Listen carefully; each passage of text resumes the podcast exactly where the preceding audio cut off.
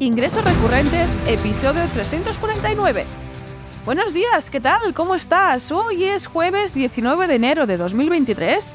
Yo soy Rosa Soñé Barniol y en este episodio te contaré por qué el logo no es lo más importante de tu negocio de membresía.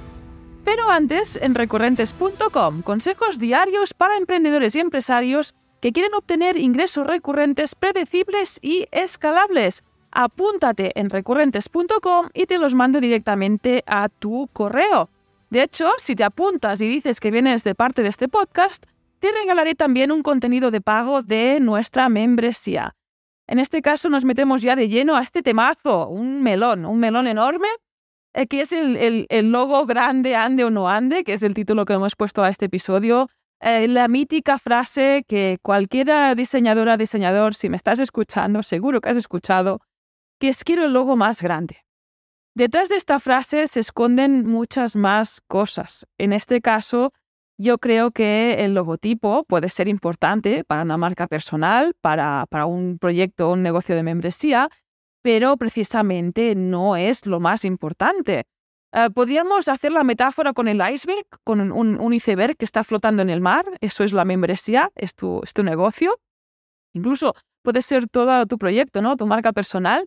Y el logotipo me atrevería a ponerlo en la punta del iceberg, ¿no? Está arriba del todo, en el que si lo quitamos, el, el iceberg sigue flotando. No, no es la base, no es el fundamento precisamente de tu negocio, de tu marca personal.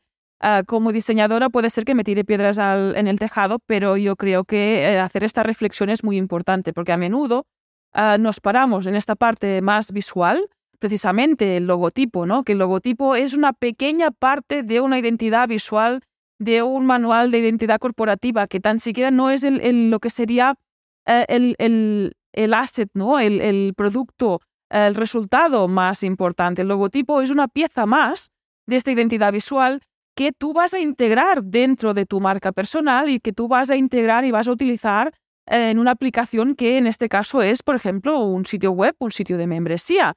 Así que basta ya de pedir logos grandes, en el caso que tú seas el cliente, a tu diseñador, si antes no has resuelto muchas otras tareas necesarias para preparar y lanzar un sitio de membresía. Yo creo que el logotipo es la parte, es la anécdota es la, cerecita ¿no? del pastel e incluso puedes salir sin este logotipo. O sea, que esto, que no sea que el logotipo, grande o pequeño, no sea eh, un freno, una excusa a la hora de lanzar, pues precisamente tu negocio, tu sitio de membresía.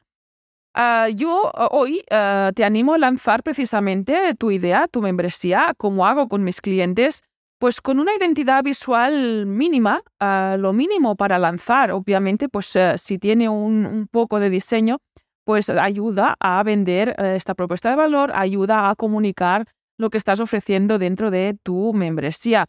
Pero en este caso, normalmente yo lo que aconsejo es que salgas con un nombre, con el nombre de tu proyecto, o incluso aproveches tu marca personal si hay sólida y si ya la tienes. Y si no la tienes, la empiezas a trabajar. Es una forma fantástica la membresía puede formar parte ah, de tu marca personal sin problema, pues escojas este nombre de este proyecto, escojas una tipografía chula que te guste, en el que te sientas identificado o identificada, ah, que sea leíble, sobre todo, eso es importante, que la gente la entienda, ¿no? que pueda leerla.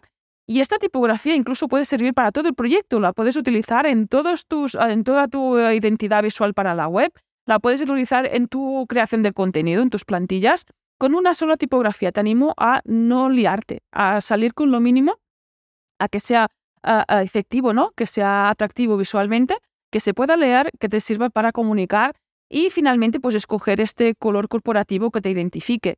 No hace falta nada más. El logotipo, de hecho, muchos logotipos son tipográficos. Ah, de hecho, es una tendencia en los últimos años que muchas marcas utilicen solo lo que sería el nombre en texto, ¿no? Esto es, es, parte, es el logotipo también, ¿no? Es esta parte, no hace falta el símbolo o el imagotipo que sería como esta parte pues que pudieras utilizar en el avatar, porque si por ejemplo estás trabajando tu marca personal, eh, eso puede ser tú, puede ser tu fotografía en las redes sociales.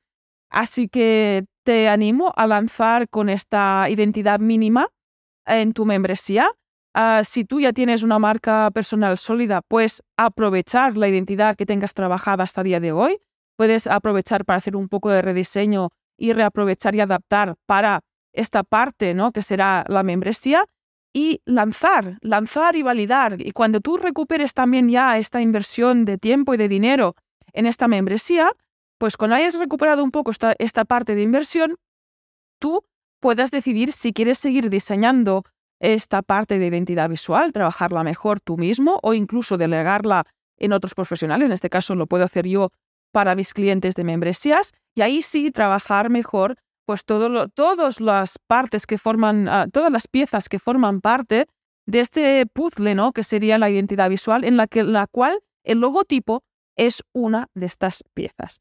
Y llegados aquí, ah, podremos discutir si realmente necesitas de un logo más grande o más pequeño, porque esta frase nos ha servido pues como anécdota para ver que muchas veces detrás de esta frase, ¿no? De quiero un logo más grande, se esconde una excusa, un miedo a la hora de lanzar y validar pues tu sitio de membresía. Y hasta aquí este episodio de hoy.